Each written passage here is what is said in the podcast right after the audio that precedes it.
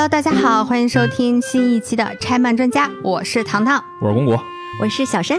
今天我们跟大家先不聊作品，我们今天要给大家推荐一道非常传统的北京美食。说它是北京美食，其实全国各地都有，哎只，不过北京对它有一个特别的称谓。遮罗。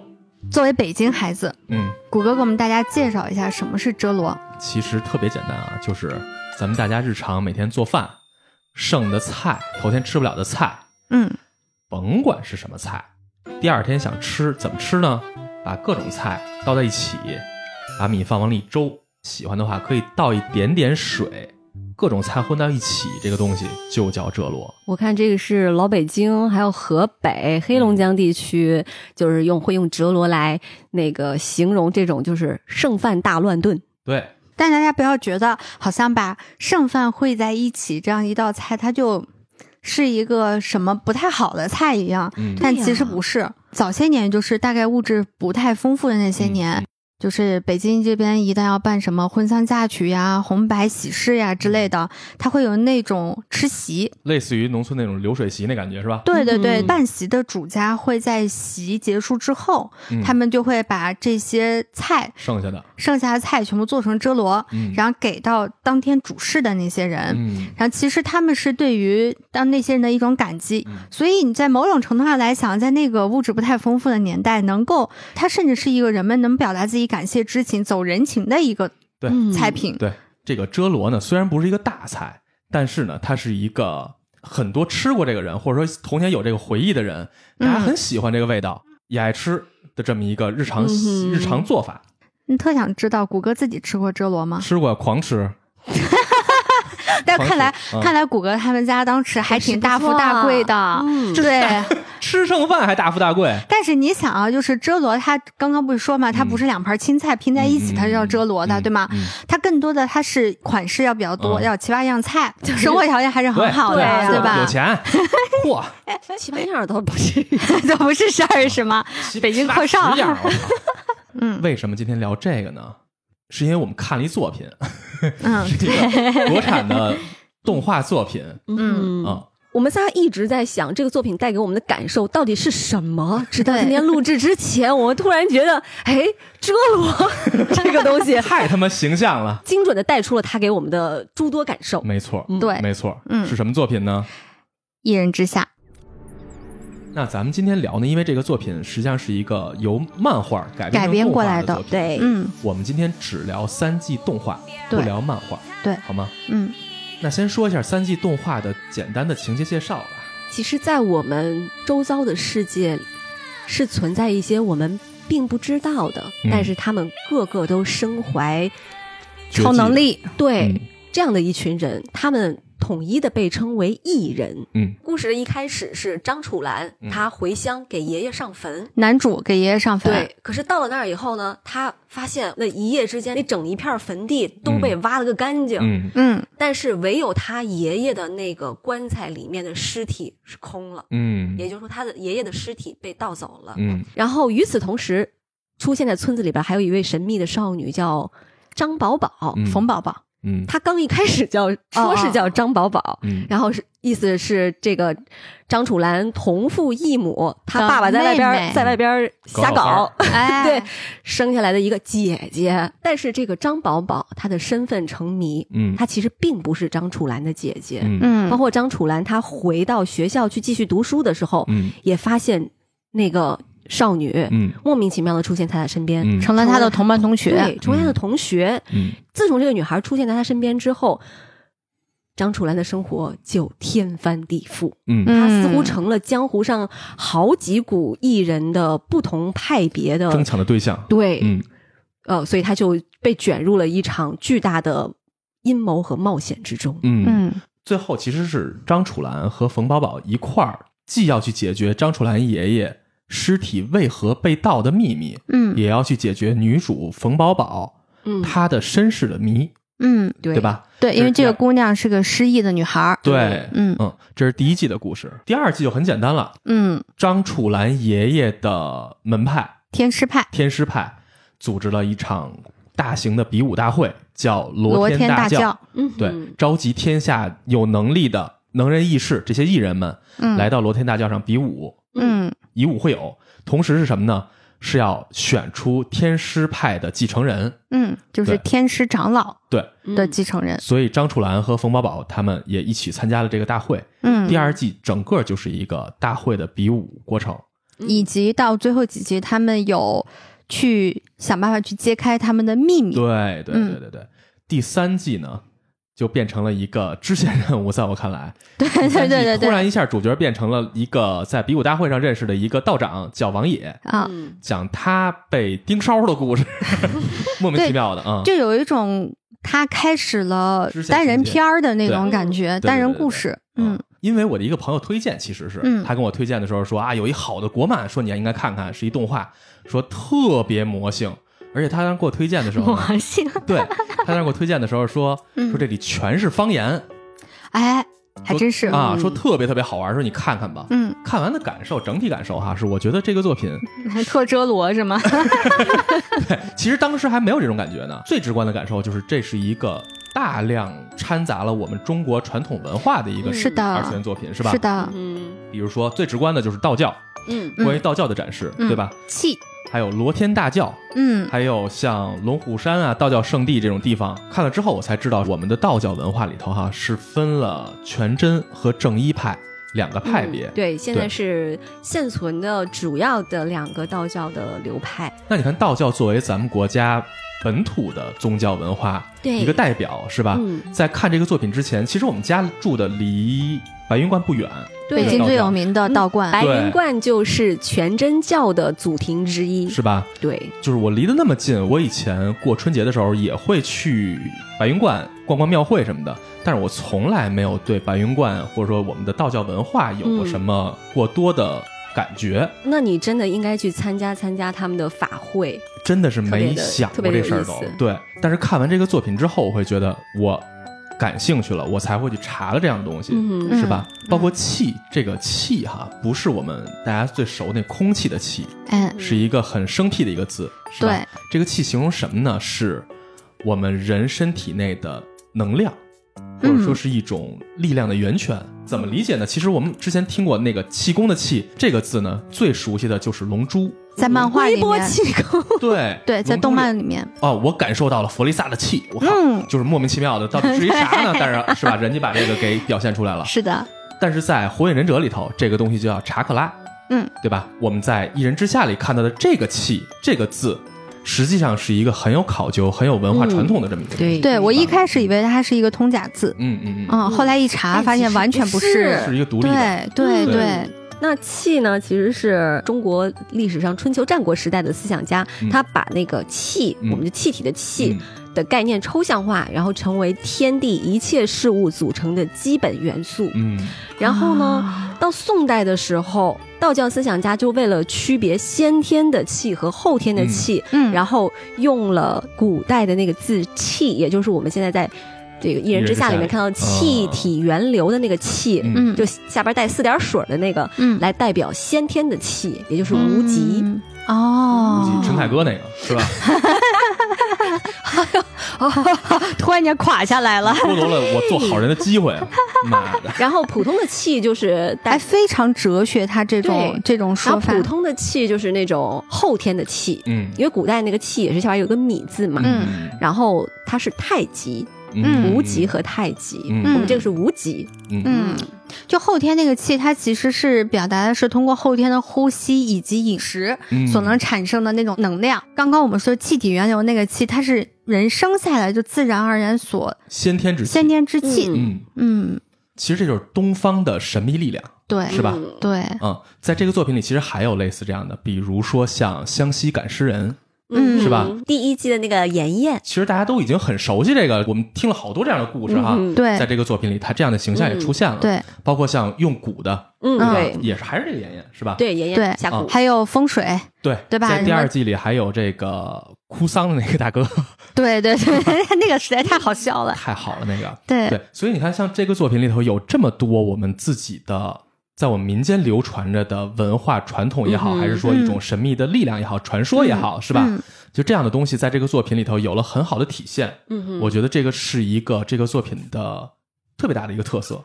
我觉得如果要把它算在这罗里面，嗯我觉得它应该也是一道，主菜嘛，嗯嗯，我感觉是前一天晚上的一道横菜。对对，就前一天晚上横菜，我就想说这个，对就觉得它是那种就是哦好硬，这是头天晚上的大米饭，是吧？合理，它是 因为米饭就是像我们这种爱吃主食的人来讲的话，就是如果这顿饭只吃了菜的话，没吃我饱嘛？对没吃饱嘛，嗯对啊吧？那米米饭才是人活下去的碳水那个需求。对对嗯对，我们下一道菜是个日餐，《一人之下》第一季。哎，我懂你意思了，嗯，我 get 到了。《一人之下》第一季的制作公司是一家叫 Pandanium 的，我如果没读错的话啊，嗯这么一家日本公司。嗯，深深的怀疑它是一个中日双方为了这个项目而成立的一个对，合资公司，嗯甚至于是一个批因为好像好像没有什么太多的包括资料包括外网也没有什么资料。没错嗯没错。嗯团队上好像有中日混血这样的特色哈，嗯并没有真正呈现在作品里。而真正让我感觉这个作品有混血气质的呢，是它的情节铺陈和讲述叙事方式上，嗯我觉得有强烈的日本作品的影子。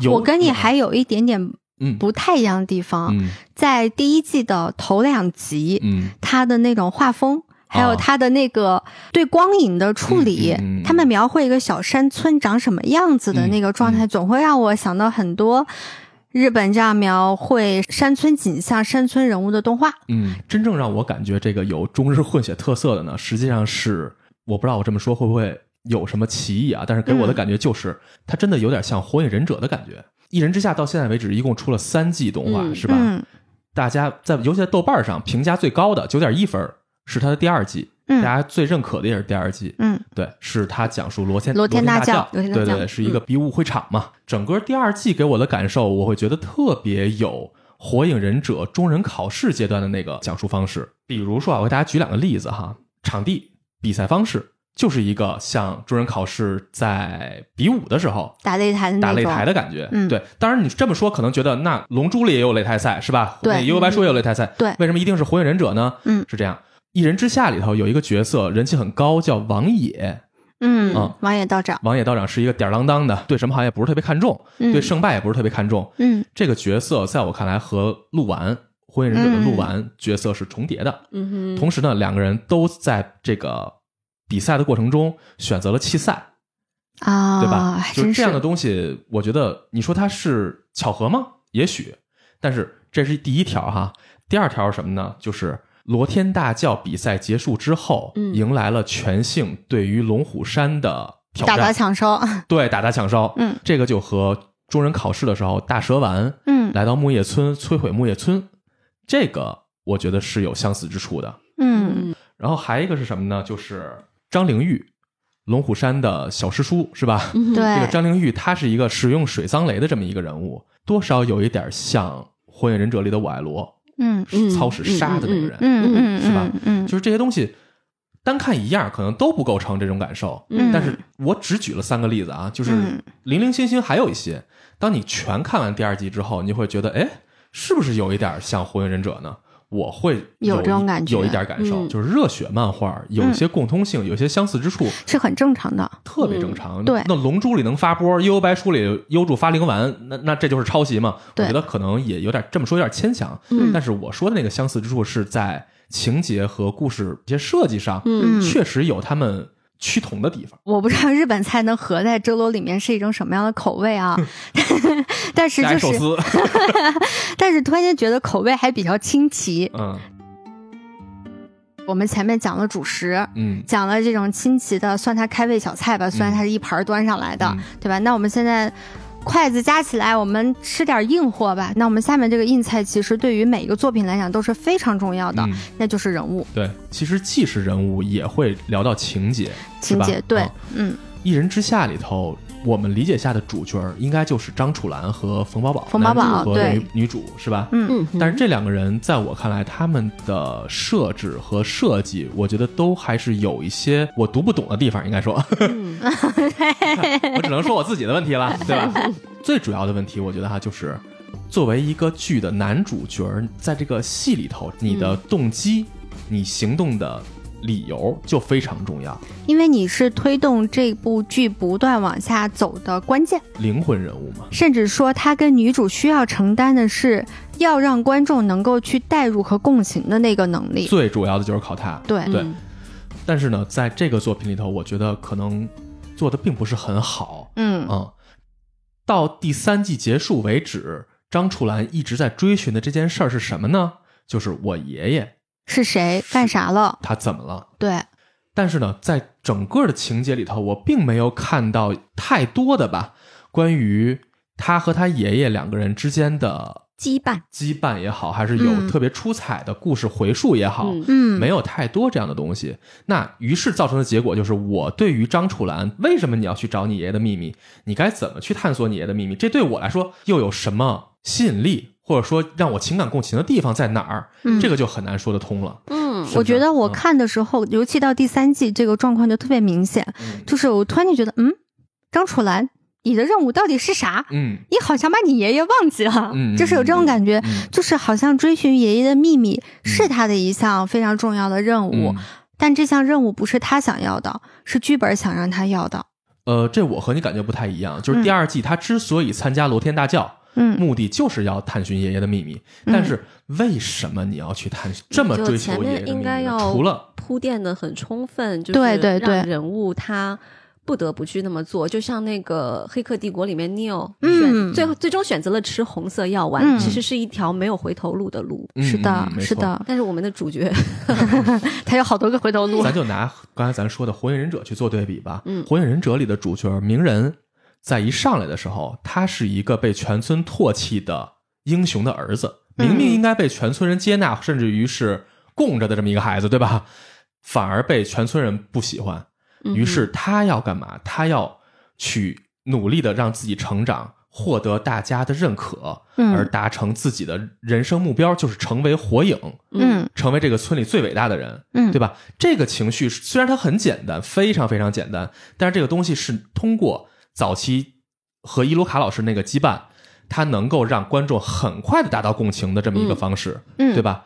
但是在《一人之下》里头，张楚岚是爷爷的墓被盗了，嗯但是张楚岚去找爷爷的尸体就好了，找他的尸身就好了。而且很奇怪的就是，第一、嗯。第一话他爷爷的尸体被盗嘛，嗯。然后他当时其实就跟警察托付了一下，就你帮我就调查是这个事情是怎么回事，嗯。然后他就回去上学了。嗯嗯嗯，所以我就没有太当回事儿，是吧？所以我就说嗯。我我的感觉，刚刚感觉就是，我觉得不是他想找爷爷，嗯，是剧本想他找，就是人物自己没有这个驱动力没错对儿，它就是一个，它是一个情节导向、事件导向，而不嗯。是人物导向的一个东西嘛。嗯嗯所以就是我很难达到和张楚岚共情的结果，嗯，对吧？所以我就不太愿意去关注说他的有时候甚至、嗯。甚至你都不用跟这个角色共情，你只要去关心他的命运就可以了。对。对哪怕他是一个反对。对对，派人物，嗯。但是他有一个非常明确的、强烈的目标，嗯。而且这个目标非常难以达到。嗯。沿途会充满了各种各样的障碍和嗯。挫折，嗯。这样子你会去关注他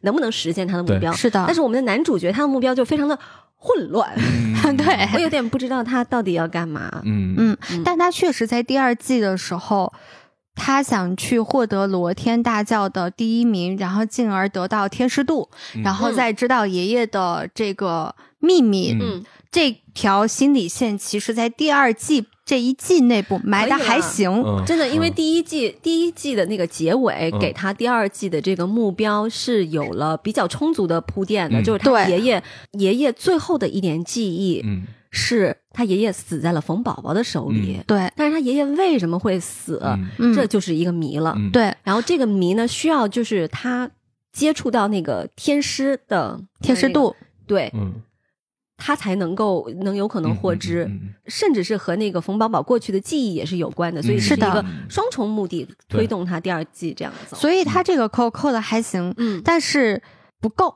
嗯嗯不够，嗯就是他在这一季内部的时候，你觉得还行，但是你一旦把他这个作品的时间跨度一旦拉长，嗯尤其第三季一出来，你就会觉得，嗯，所有的铺垫全部断掉了。嗯他对爷爷的秘密好像也没那么有所谓，嗯他对爷爷尸体去哪了好像也就那样。甚至是他在大学里面，然后碰到冯宝宝潜伏在他身边，然后他又被又被全信的人抓，嗯嗯然后他我也没有感觉到他很想回到自己生活之前的那个嗯嗯状态，很想让自己的生活恢恢复平静哎，我也没有这种感受。这个有吧？这个他不是有曾经想离开吗？说我不跟你玩了，跟冯宝宝。但是你看，他到底目的是想回到平静的生活，还是想去找寻爷爷的？哎，这才是核心嗯对啊问题，对吧？你就会在那个时候就觉得又对他伸出一百个问号。对嗯，所以就是目标并不明确嘛。对男主嗯我到底要干什么？嗯没人知道，嗯，是吧？嗯，嗯其实不光是男主，女主冯宝宝也是一样的。嗯对，就是冯宝宝，他到了第一季的结尾，他有一种冲动，说我想知道我的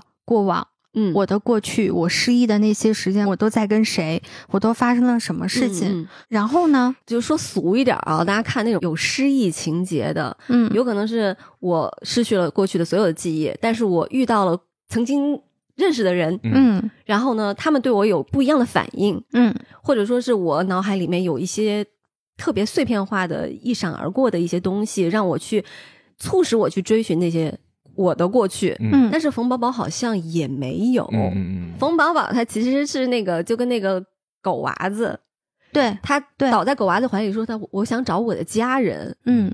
然后但是前面我好像又没 又没有感受到他想找他的家人。对对。然后，但他就在那三集叙述他身世的那三集里面，然后他就去到了香港，他有嗯，那么一段，不知道广东还是香港，反正都忘忘说粤语的对啊是讲粤语啦。那我重新说，他去雷欧啊哎，你讲粤语地区啊，他去到了 瓜呀，他去到了某个，活该。我操！结束了吧？你们两个粤语大赛，嗯我还有呢，继续继续。丢雷。他妈脏，水脏雷，你是？我是嘴脏雷。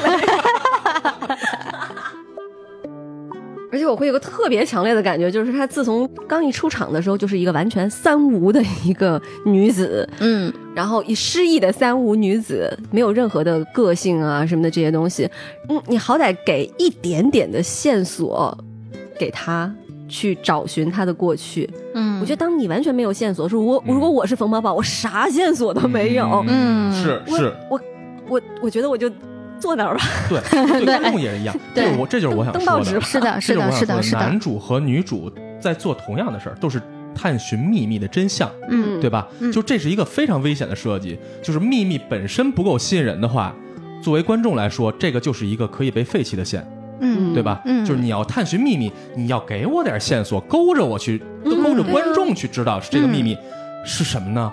嗯而不是说因为他是我爷爷，或者说因为我不知道我是谁。这个对于角色来说也许成立，但是对于观众来说，这样的秘密不够成我有。点懵，就我觉得他到最后第一季的最后，他展示出来了一九四四年他们发生的他还是藏着。我告诉你，这个秘密是什么啊？这是一秘密，拿秘密套秘密，大麻子套二麻子，麻子二麻中间还一小麻子，麻子中间还一点儿，点儿上长根毛，我操，这谁受得了啊？对，是吧？对他怎么还能吃？怎么还能有个贯口呢？是郭德纲那块来的吗？德纲那块的吗？哎，所以我我我觉得你说的特别形象，嗯就是每次当我看到他讲述他爷爷什么一九四四年。假身之乱是吗？对假身之乱，嗯然后冯宝宝，我能得到的都是些名词儿，对，他能称之为线索吗？我不知道概念。去去构成我对你的。说的非常对，就是他真的很危险。就是一旦你最后给我那个答案，让我觉得让我觉得撑不起你前面这么宏大的一个设定，嗯，我就觉得是吧？我就觉得是吧我很多人都非常喜欢惊天魔盗团，但是我就不太行，嗯因为最后的那个。最后支撑他前面做那么大一个局，那么酷炫的那个嗯全世界巡回的那种魔术展，最后是一个他爸、是对他爸死的那个事儿，嗯我就觉得，哎呀，这么点儿破事儿，还还不是死的，非常的、嗯。一点小破原因就对，折腾就是成这样。我们生。活里头，我们生活里头有大量的母亲丢了孩子，有大量这样的生活里遇到不幸的人、不幸的事儿，嗯需要我们去关心。嗯我为什么要关心一个普通大学生？你的爷爷已经去世之后被人盗了墓，其实你报个警就能解决的事儿，我为什么关心你这个 事儿呢？他报警了，啊啊，对，他还报警了。再报啊，幺幺零得打好几遍，不知道吗？对吧？就是这些事儿，就是你我说为什么要去关心你？你说，如果我们从作品的角度来讲，从文艺创作来讲，我们可不可以关心他？可以，嗯，嗯哼，但是你得给我一个让我能够去关心的理由。对，嗯。其实我们刚前面说了这么多嗯，不就是希望能够给一个，无论是从情感上，对。还是从秘密本身上，嗯。你任何一个你给到一个能够让我们相信嗯，主角可以去关心这件事的理由，嗯。我们都可以接纳他。他应该去关心。对，然后啊还有一个就是这主角团队啊，昨儿跟富贵聊的时候，富贵提了一句，嗯。他说：“你不觉得张楚岚和冯宝宝特别像张起灵和吴邪吗？”我当时一听富贵跟我这么一说，我都愣了。嗯，我操，何其之像啊！人说特对，特对，嗯张楚岚和吴邪是两个普通人，说白了，对吧？嗯可能有点特异之处。张楚岚是有点功夫，吴邪是有点考古知识，而冯宝宝和张起灵呢，都是两个忘记了过去、失了忆的，身上带着巨大谜团的两个无口、无脑、无心的人，来莫名其妙的帮助那主角儿嗯去解决他的问题，把他们两个的利益捆绑的这么一个状态。嗯，哎，我觉得真的很像，还蛮像的。嗯，嗯这是不是一个现在我们国内的大众化影视作品，或者说大众化文艺作品里的一个常规套路呢？这个传统应该是由来已久了，嗯，而且它其实也是 CP 嘛。对我就想说硬凑 CP，但是它这样的 CP，它有没有化学反应？嗯就我觉得这样的组合是有效的。嗯就是我觉得这种相似性，我倒是可以接受的，只要他做的有意思，嗯，我不介意重复。好。然后说完主角哈，第二季开始之后，大量出现了群像，嗯，对吧？嗯一堆人都出来了。雨露均沾，真是他妈雨露均沾，每人出来两集，哎，我记名字记好久。我狂记不下来。我跟你说，他出来了一群来比武的各派艺人人士，嗯这样的做法，其实《火影忍者》里也是啊，中忍考试的时候各个班的是吧，Hunter Hunter 也是呀，对，这是一个常规操作常规套路嘛。对。对嗯但是为什么会出现我记名字很难记这样的状态？我觉得我不知道是我的问题，脑子不行，还是说是怎么回事啊？反正我会有这样的质疑，是不是他这些人物塑造的还也不够吸引人呢？嗯一个是这个故事，故事本身，大家玩一个比武大会，刚才我也说了，《幽白书》也有了，七龙珠》也有了，好多作品都有了。嗯比武大会这个形式，想象力有点不足。嗯，对吧第二个就是这些角色的能力，你这是一个奇幻向的作品，对吧？嗯你的能力就很重要，但是这些能力上，我觉得想象力也并不是非常的好。嗯，你们觉得呢？嗯是的。嗯其实我对于这个罗天大教的比武，我希望能够看到的是一些我没有见过的东西。嗯嗯嗯。但是我不知道它是不是因为它的设定里面，比如说它本身以道教为的这个基础，所以它有些东西是不能太过于跳脱于它这一个基础设定之上的。所以就你能看到大家非常熟悉的太极八卦、御剑、嗯御刀、嗯。这样子的招数的嗯形式，嗯。你就会觉得，嗯，有点常规是吗？它是在我们从小到大看到的各式各样，尤其是以武侠作品和游戏作品为主的嗯这些里作品里面，嗯，特别特别常规的。对，东西就是一大杂烩，拿了对很多很多我们常又见的东西折罗了啊！对，就 哎对还真是。哎，折罗套折，咱们我们这个节目还是长根毛，今天这个节目是个套娃是吗？吗？确实如此，我也会有这种感觉，就像遇见的那个那个御小伙子刀那个小啊伙，我们陕西人对啊，那个那个角色挺有意思，对，那妈宝挺有意思的，嗯但是他这个能力啊，包括说像全身金光那种这种角色，那你说是不是像海贼王里那个元帅呢？我觉得有一些没问题，就是嗯人的想象力，不是说我操每个我都能想。其实我可以接受，比如说诸葛青，他是诸葛亮的后代，他在操这个设定纵那个把很好啊，他的八卦盘，嗯对吧？嗯你其实王野他作为武当派这一这一系列下来的，嗯他做这个事情也是合理的。嗯嗯嗯但是你当你所有的东西都处在一个合理的状态的时候，你就会觉得有一点，这个菜可能我们需要加点辣椒的感觉了。对，嗯你看人金庸写武当派的什么那些武功啊什么的，就嗯，各门各派，每个门派你都能记得住人家的几个绝招啊，或者什么嗯特色。这个里边我就觉得，哎呀，好像好像各个派别之间好像区别也不是特别大。一个是每个人的招式特色是不是有创新，嗯对吧？有新意，有想象力。还有一个是什么呢？就是每个人他的人物故事对是不是够有想象力，对对对，人物？性格、嗯人物故事。对，嗯这两个做到哪个都可以，嗯是吧？但是这个作品里头，妈宝，那就妈宝也赢了。我是觉得比较能吸引我的故事啊。嗯招式的那个，我觉得是那个哭丧那大哥，嗯哎，那个太有意思了。我觉得真的很好。他是一个带着特别强邪气的这么一个角色。你看他全程没出来任何恐怖的东西，但是你看他那个造型、那个行头和他哭丧哭出来的能操纵人灵魂、操纵鬼神的那种感觉，嗯就那种阴森森的感觉，我觉得特别好。嗯其实哭丧这东西是我们大家每个人都知道的，嗯但是很少会有人想到哭丧是能用成比武的一个方式。嗯，是吧？嗯这个在我看来是一个非常非常好的想象力，同时它有一个特别好的一个包装，就是一个阴森的感受给人的那种。嗯，所以我觉得这个配合起来会让我印象特别深。我之前看过一个网络连载小说，嗯就是专门讲一个老师傅带着他的徒弟。嗯去在全国各地给人哭丧的故事，嗯哭丧它不仅仅是哭这一件事情，嗯他哭的其实是在人过世的那几天的人性。他从哭丧人的眼睛里面，他看到了这一个办丧事这个家庭里面啊，美好的、啊肮脏的一切。所以，当我看到一人之下这个角色，嗯他的技能是哭丧的时候，我其实是内心还是有一点点的感触的。嗯我是可以脑补出来，他看到过多少人类的悲欢离合，然后看到过多少人类的肮脏与不堪。嗯那个灵，它能操纵被哭丧的那个人，嗯嗯人都会被自己的一些很不堪的东西去操纵，嗯嗯嗯，谁都逃不开。嗯，你想挺多的。我没你想那么多。我之前对于哭丧的全部认知来自于马大帅。马马大帅见天儿趴人门口给人哭丧去，就是我把它，它就是一个很日常的一个生活过程嘛。嗯但是在把这么日常的一个东西，甚至于大家不太愿意过多提起的东西，嗯放到作品里头，把它形成一个战斗方式，嗯这个东西在我看来就是想象力。嗯对嗯完了，还有一个是靠情节推动的，这个让我对他有印象的这个角色是谁呢？嗯是风心童。啊，我当然看到那儿，我又我又要不好，天养的蛾子，对对对对对对，很不好意思，我看到那儿我又哭了。你又哭海马 为数不多的大都能哭的，啊，眼眶太浅了。那块儿，真的就还蛮有代入感的。嗯风家的超能力就是居临潜降，嗯这个招式其实在我们之前的有一期节目里面，我们也做过一个简单的介绍。风家的这个小儿子，嗯。然后要去参加罗天大教的这场比武了。那他的招式当然是居临潜降了。嗯。很不好的就是他的对手其实也能使出这一招，但他们两个的技能有一点不同，就是封家呢，他们是是遣将。是遣将，就是人嗯。离世了之后，嗯。他们把这个人的灵魂嗯。收到他们的手上之后，能力为自己所用。对，然后去供养他们，嗯。然后去驱使他们。嗯。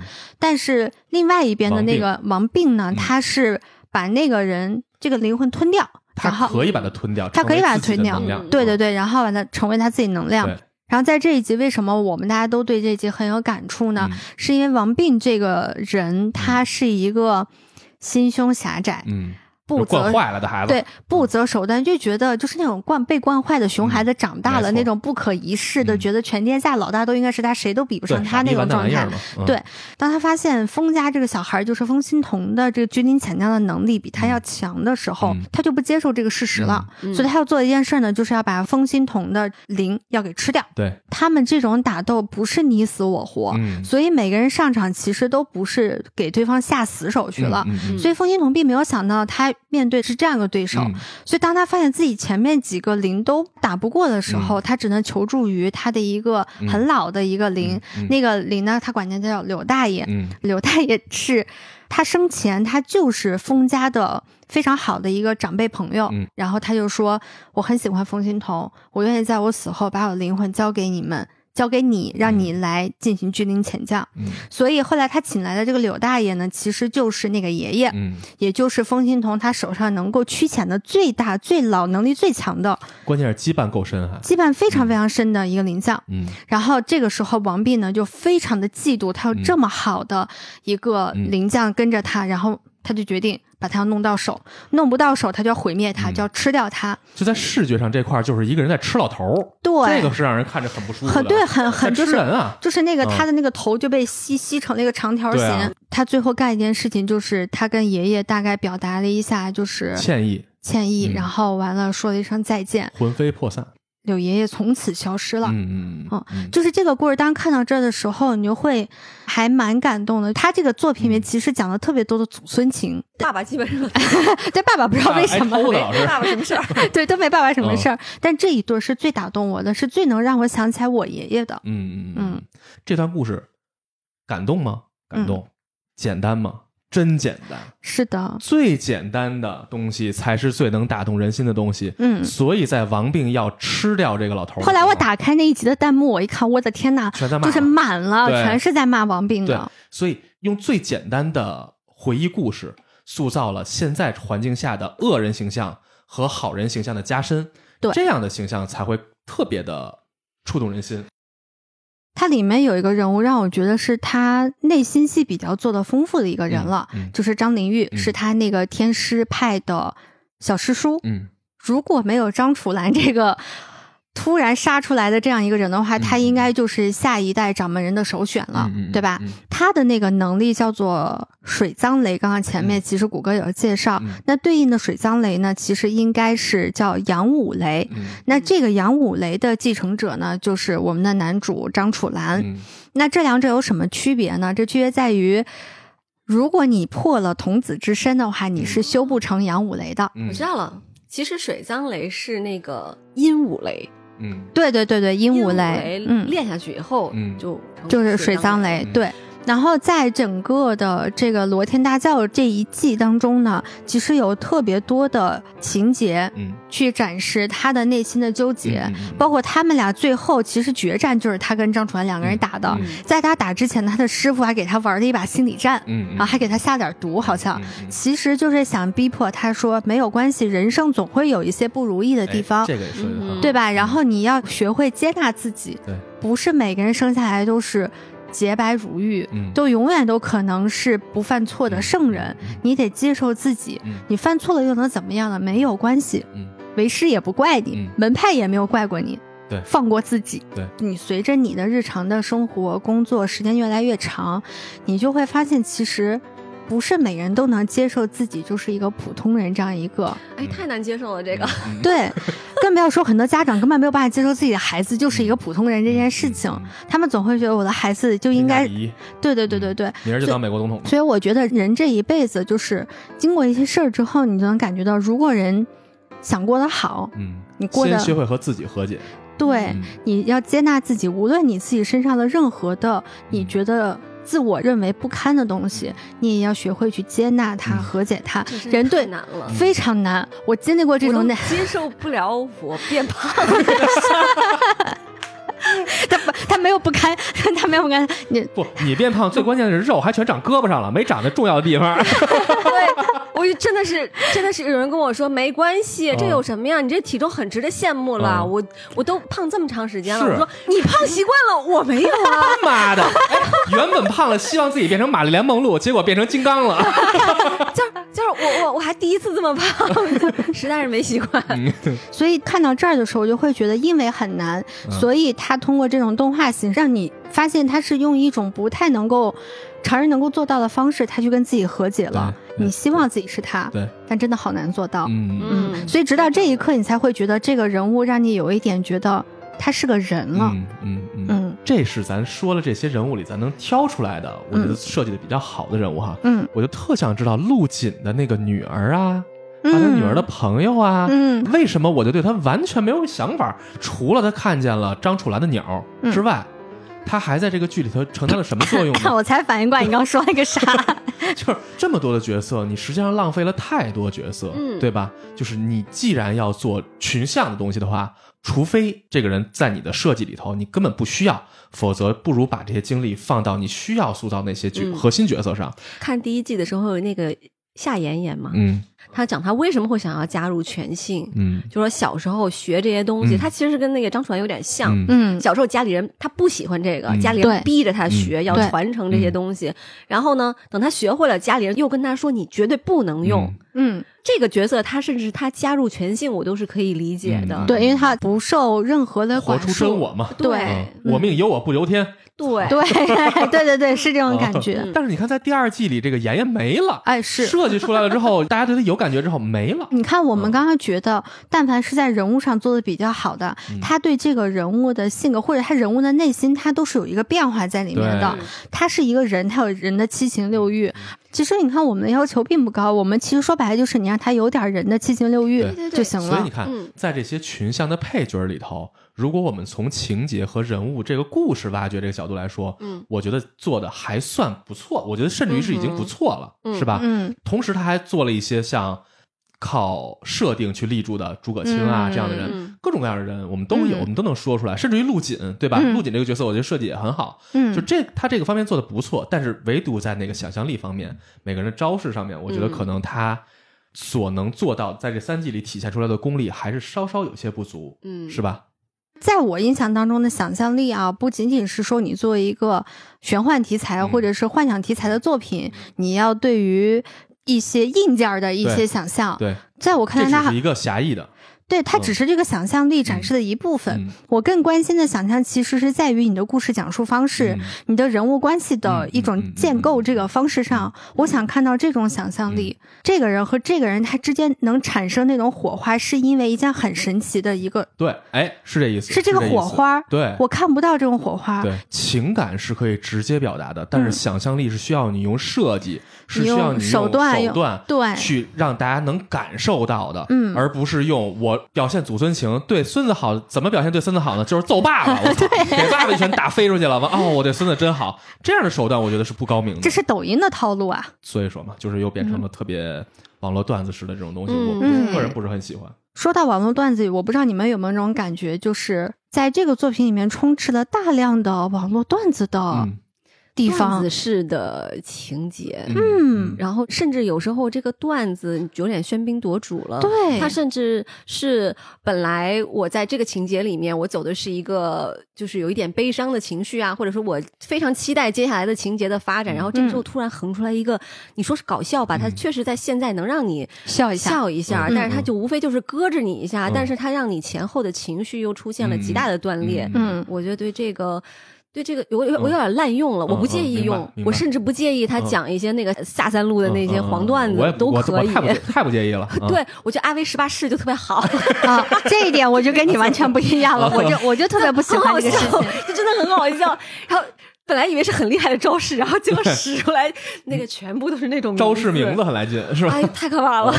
那就是我不介意，因为那个嗯地方它不会影响我，就是在这个对。啊嗯但是其他有很多地方是有问题的。嗯嗯，其实我跟谷歌在之前交流的时候，我们有说过，嗯段子和幽默它是两件事情，嗯嗯对对，并不介意它有段子，嗯但是请你也有些幽默。这个事儿我跟你的感受就稍有不同哈。嗯其实你拿段子堆砌起来没问题，只要能让我觉得好笑，嗯嗯嗯就我对我来说啊，我觉得就很好了。嗯但是因为又说回去了，就是你开始那个主线故事最最需要我去关注的那个核心情节，没建立好主角在干嘛，这些东西在我感受是不好的。嗯所以在我很长一段观影过程中，我会觉得我是在看段子堆砌的东西。嗯，对吧？包括什么冯宝宝，我给他埋了，我要给他埋了。包括什么阿威十八式，就是这些，甚至包括他漏鸟，对就是这些这些所有这些东西放在一起，在一个主线剧情不够强的故事里，嗯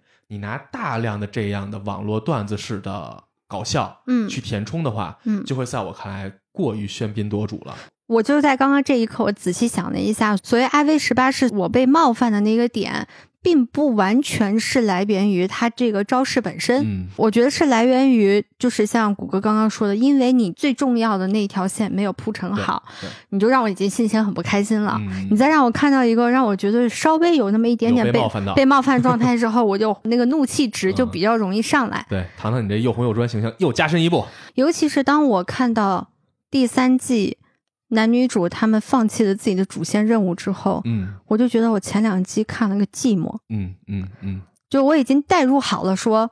我要去追寻爷爷的秘密，因为第一季你的这个情感是我用了两季去培养你这个情感。对，然后完嗯。第三季告诉我说，来让我们看看王野家秘密是啥。我说，嗯，嗯对，就是我并不反对，或者我并不介意去看王爷家的东西，或者说主角他去做这样的任务，嗯。但是你得告诉我这件事情和你的主线到底有什么样的关系，嗯。对吗？或者你开宗明义就说第三季（括弧番外嗯，），那我就可以理解了，嗯我可以不。番外我就能接受。我可以不去带着我要去看主线剧情那个心情点开你，那个 B 站上《三体之张北海篇》哎对对对对对对这个名儿我都知道我都知道我要看什么。鬼灭之刃里头也有各种角色的小传啊，对吧？是你做这样的东西可以，但是不要叫三，好吗？嗯谢谢。对第三季来说，我觉得简直就是一部灾难。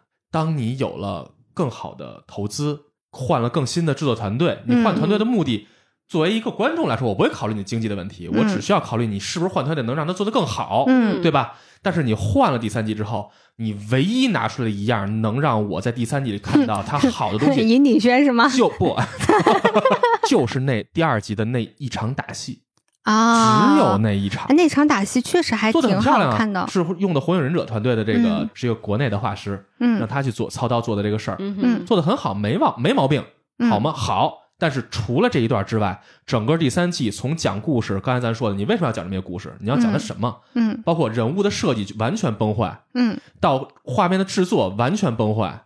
嗯不要再说什么脸是啊，我是照着漫画画的，不是这个角色设计，而是原本王野是一个什么样，是一个慵懒的、懒散的，但是他是有很有城府的一个人，嗯，对吧？第二季结尾的时候，他逃出来的时候，就是一个很有城府的人。嗯第三季变成一傻子了，嗯，对？吧？诸葛青是一什么人？真变成一个傻富二代那种感觉，俩傻富二代嘛。诸葛青过来找王野，嗯。俩傻哥们儿，嗯，找了一个傻哥们儿张楚岚过来帮忙，还有他那一堆奇奇怪怪的弟弟妹妹，对，结果还是冯宝宝牛逼，是吧？嗯就就是就是这么回事儿嘛，就是你之前所有做的尝试想做的人物设计，无论是嗯高大上的、有钱的、嗯。机智的、敏锐的，什么所有东西，在第三季完全崩坏，对他都不是主线的问题了，就是角色崩坏嗯。啊。嗯。所以第三季在我看来真的是一场灾难，这不是就是他都不用跟别人比较，嗯对呃，就像一个小孩儿，嗯就是你跟他说，哎，你看你跟你们年级第一比，嗯这没有意义。嗯。对。或者说你跟全市第一比都没有意义，嗯。但是你跟你上一次考试相比较，对你有没有进步啊？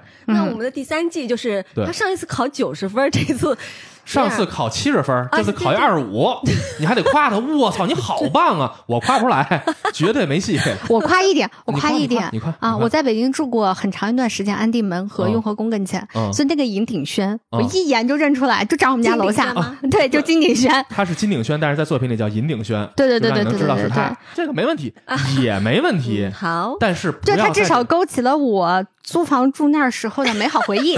哎，对，但是 你看，他有两个噱头，就是他不停的在做宣传的噱头。一个，我这场打戏多精彩，多精彩，多精彩，对吧？我们第二季的武打，嗯我也看了一些 UP 主在聊，说第三季的武打完爆第二季，除了第三季第二集那场，我倒没觉得比第二季强出多少。我是觉得他在前两季没有明确的展示某一个城市的地域嗯风貌。嗯，对，但是第三季他其实画了很多，其实他片尾曲那块儿，嗯就是画了很多北京的胡同那种、嗯那种东西。就确实第三季他试图把一些地方小风俗的东西塞进去。嗯这个是制作方，我觉得是一个甚至你做好了以后，我们可以就是一人之下，圣地巡礼。对，嗯这是一个很好的偷懒的方式，就是我在这些方面上让你们去传播吧，嗯打的可漂亮了，剪出那个几分钟的那个戏，嗯我随便搁一短视频上我就能传播了。嗯我这个还原了北京的金鼎轩，嗯还原了北京的胡同，我拿出来之后，我这张原画你看看，画多像真的。嗯那你再看看他们在那个房间里去抓那几个偷窥狂的时候，嗯，那个楼背景都是空的，对。你没有背景，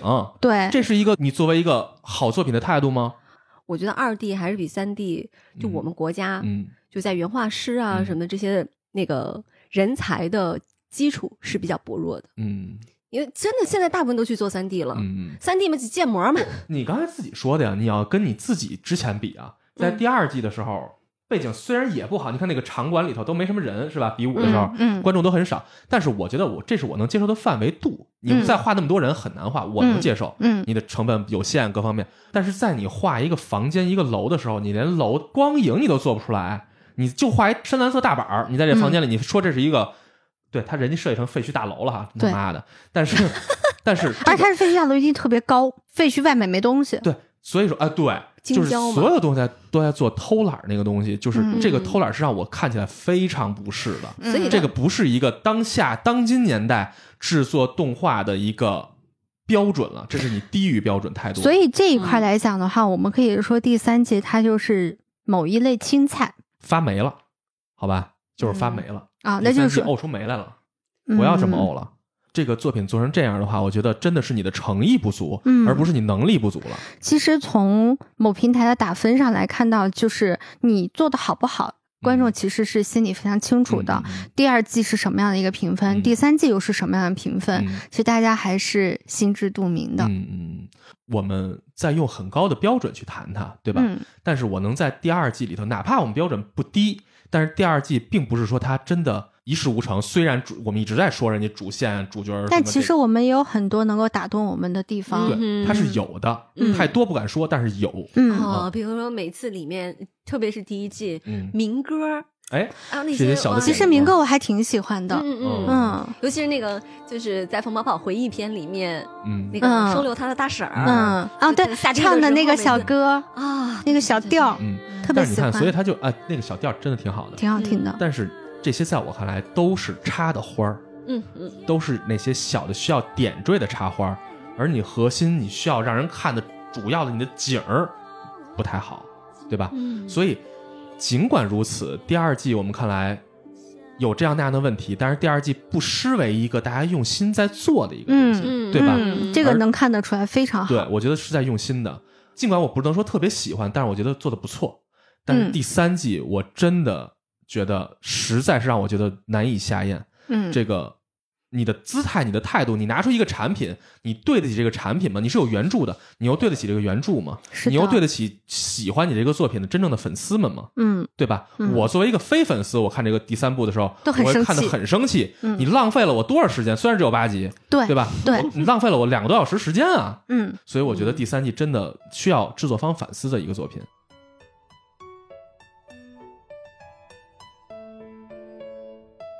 咱刚才说到人物部分哈，其实还有像反派、像全性，咱们简单说一下就好了。嗯前两集动画里头把它设计成了一个最终 BOSS 式的一个身份，但是全性所达到的压迫感也好，还是他们所谓坏人，我们只是敌人角色，他们的身份，他们怎么就是坏人？我觉得可能还有待考量。全信它之所以被定为这个反派，是跟道教本身它的整个这个思想体系的发展是有关系的。对嗯，在春秋战国时候，道家有一个杨朱学派，嗯然后他们里面的一句话叫“全信保真，不以物类形”。嗯嗯那意思就是要保全真性，不被外物所累。嗯其实跟他啊这个门派里边就是几个角色都是。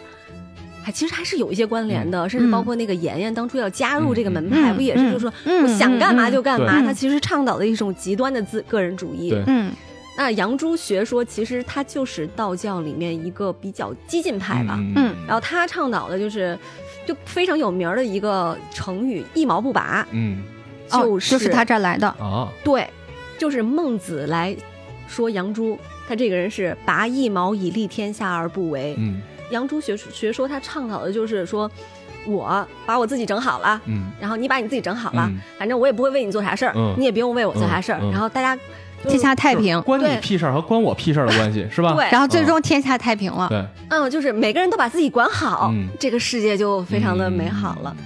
也没错，但是这个 作品这个全性组织，包括这个四张狂，他设置了酒色财气这四个角色，是吧？嗯我觉得都还挺好的。嗯嗯，但是最大的问题就在于，这个组织并没有能够形成一个非常强有力的组织形态的这么一个一个状态。嗯说白了就是一帮散兵游勇。嗯我们最大的乐趣是干嘛呢？就是我们我们要闹事儿，我们想干嘛干嘛，所以嗯谁让我们干嘛我们就干嘛。它是一帮土匪的感觉，你知道吗？嗯就是一帮悍匪。他们其实是改了那个刚刚小山说的真正的全信的那个概念。对他只取了前半句嘛。对他只强调了个人主义，就是我想干嘛干嘛。但是这样的结果很直观的就造成它的凝聚力也好，还是它的破坏力也好，其实并没有那么强。这个这虽然这个组织没有什么凝聚力。对啊，跟夏妍他对他妍说的是，他对他的代长们都那么不尊敬不，是，对就是妍妍要加入全姓，嗯然后嗯我怎么样才能加入这个、嗯这个门派？人家说你只要对外说 说你是全性的，那你就是全性。对对对对对，所以就是给人的感觉就是反派的压迫感不够。可能全性这个让大家觉得反派他不够反，也是那个角色塑造的不够好。嗯就不知道大家有没有看过那个《天龙八部》，里面有一个四大恶人，最大的那个老大，嗯。他其实是大理国的王子，嗯。然后后来那被奸臣谋反，嗯。就他身受重伤，双腿残废，然后也失去了说话的能力，然后他一心就想要就是重新抢皇位，嗯。然后就跟那个就是段正淳在那儿斗来斗去的。嗯。第二个是有一个叶二娘，嗯。她原来是跟一个高僧嗯。偷情，嗯。生下了虚竹，嗯，然后把虚竹给就是扔了。嗯嗯最后是其实是上演了一个母亲重新认儿子，以及嗯在一场非常大的一就很多人在场的一嗯个情况下，叶二娘把她跟那个原来老和尚那段情嗯，被迫说出来了。嗯然后其实就这种气势会让这个人物变得非常的饱满的，就是你知道他恶。嗯他也确实，你要展现他的恶，同时你可以展现他为什么这么恶。嗯然后这个你就容易建立你对人物的认同。嗯。嗯。嗯，全信到最后就是你会觉得他恶也没恶哪去，嗯。你看王弼都比他恶，然后那个那个强也没强到哪儿去，强也没强哪儿去，然后你这个龙虎山他们搞了那么长时间的密谋，悄没声的过去打完了，发现老大一出来，这不全跑了，啊，对，打不过。啊，对，啊。这个反派他就是有一点儿戏的感觉，就是我其实是非常期待他能成为一个很能推动这个情节，能够去推动张楚岚。嗯其实你看张楚岚她的宿命感，或者说她去寻找她爷爷秘密的那个感觉不是很强烈一点，也就是她可能也发现，哎，我寻不上也无所谓了，反正。我的对手也就那样了，我为什么要去寻找呢？对吗？就是他们这些东西都是互为因果的。嗯，反派的作用就是来压迫主角的，嗯，使主角能够继续往前往上，对，做得更好。其实这才是热血漫画的灵魂嘛。塑造反派角色的手段是多样的，是的，我可以给他树立一个悲惨的过去，去增加他的厚度。对我也可以像做无惨那样，我他就是就是一个坏。对我也可以做一些其他，比如像各反派的方式太多，但是真大家集中的参考一下金庸的小说里边的反派，就个顶个的牛逼。对吧？哦，天龙书里的反天龙八部里边就是那种牛逼的反派，简直太多了。但是反派一定要有一个共性，绝大多数作品都是如此啊，就是要足够的压倒性的强，嗯，这个是毫无疑问的，嗯对吧？嗯所以在《一人之下》里头，反派的压迫感真的没有做到，而反派的智慧呢，好像也并没有表现出有特别高的东西，只不过就是个卧底嘛，对吧？反派让我感觉到有一点点压迫感的，其实就是四张狂，嗯嗯，尤其是他们跟陆老爷子、陆锦的那一场打斗。那个很精彩。四张狂的能力已经达到了一个什么样的程度呢？他反噬了陆景的内心。对，就是反派的出场方式和他的那个能力的展现，我觉得嗯在那和陆景的那一场较量里头，嗯，我觉得表现的非常好，就是是足够有压迫感，但是仅此而已了。几打一嘛，这是多对少打一？对对对对，但是如果说正派角色再来俩，嗯是不是局势就马上就被扭转了呢？嗯，何况正派角色有这么多人呢，对不对？嗯就老天师一来，对对，来一个基本他们就完蛋了。对，嗯所以就是反派的压迫感还是有限。嗯我觉得可能对于这个作品来说，在这个方面的处理上是有一定的，要不然我们叫它硬伤，或者要不然就是可能作者还埋了其他的线，我们现在还没有看到，但是这个线埋的太久了。嗯嗯，是的，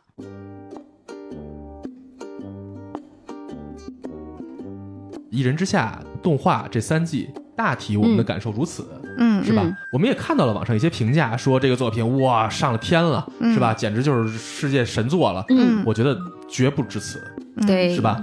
但是有的人就说这个作品，哎，就根本一毛不值，什么狗屁不如，也也不最至于对，嗯也许第三季差不多啊，但但是整个如果总体评价这三季的话，我觉得绝对不会是这样的。对对对，但是它就想遮罗，我们为什么说它是遮罗？就是嗯它不是一盘大菜，丰盛的、精致的那样的一盘大菜。它不是米其林会给你端上来的那种菜肴。对，嗯但是呢，它是一个吃起来也许还挺香，对某些来说、嗯是吧？嗯有的人还会挺爱这口儿，就像有人喜欢香菜，有人不喜欢，有人爱吃鱼腥草，有人觉得特别难吃一样。这个作品在过十年、过二十年之后，在现在最喜欢他的这些粉丝们眼里，嗯他又会是什么呢？说实话，我真的觉得就是就是大家对国漫的要求，不可能说步步都是经典，是的，步步都特别好，是的，都是八十分，这是特别不现实的。嗯，包括这个产业的发展，一定是有很多。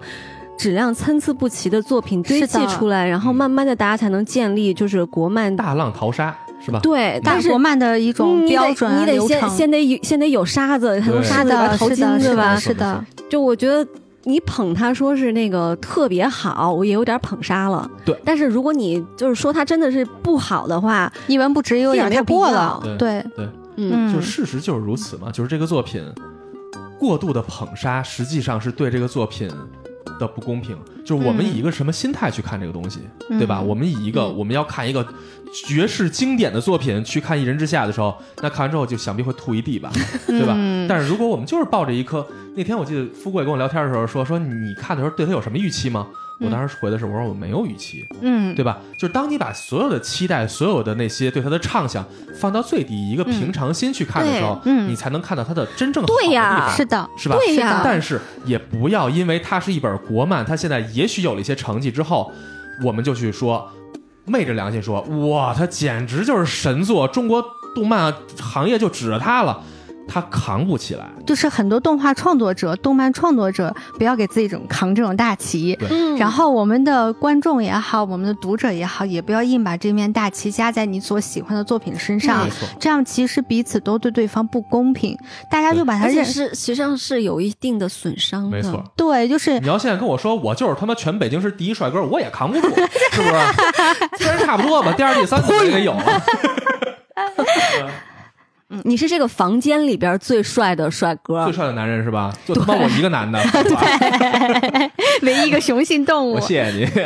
所以啊，就是一人之下是这样的，它是一份遮罗，在我们看来，嗯一人之下动画三季，嗯我们的评价大体如此。嗯第三季希望不要再重演，第四季，第四第季季的惨案不要再重演。对，可以可以，陈朵篇，它其实是在漫画当中被称为封神的这个故事，嗯。所以还非常非常非常的期待嗯。第四季所能展现出来的是个什么样子。求求了，千万不要毁了它。就是所谓的蛊，其实就是一百只虫子嗯。放在一起，嗯。互相厮杀，最后活下来那个是蛊王蛊，九浅出窑，九虫出一蛊，是吧？这是百虫出一谷。十人出一我，然后这个这个 这个陈朵其实是其实他是在用人来养蛊，嗯他就是一个人中的那个，就是用来养蛊的一个容器，它是最后胜出的那个，嗯嗯所所以他身上的身上的的故事肯定非常的悲情且精彩。是嗯，期待，期待嗯。期待。期待。姑。且期待。行，那就非常感谢大家收听我们本期节目。嗯如果大家喜欢我们的节目的话呢，可以给我们点赞、关注、留言、转发四连。如果想加入我们的粉丝群呢，可以去看我们节目的简介，嗯上面有写我们拆漫小助手阿松的联系方式。那我们就下一期节目再见啦，拜拜。拜拜拜拜